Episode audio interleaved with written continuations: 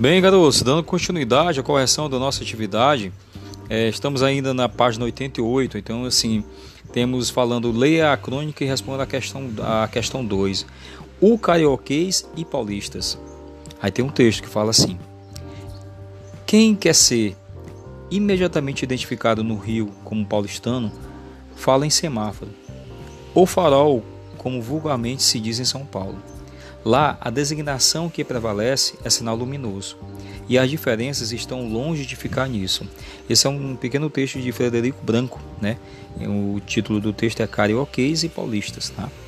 Então, a segunda questão diz assim, é uma questão de marcar, marca a ideia principal abordada pelo texto lido. Pessoal, a, até o título, o título é o carioquês e paulistas. Então nós estudamos, nós estudamos sobre a, questão da linguística e do regionalismo da, da, da fala dos estados e das regiões, né?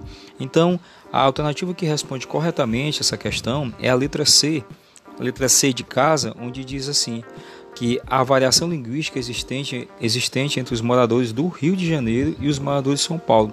Exatamente a variação linguística. Existe uma variação de, de forma de falar chamada variação linguística que muda de, às vezes de estado para estado, às vezes muda até de cidade para cidade. Tá?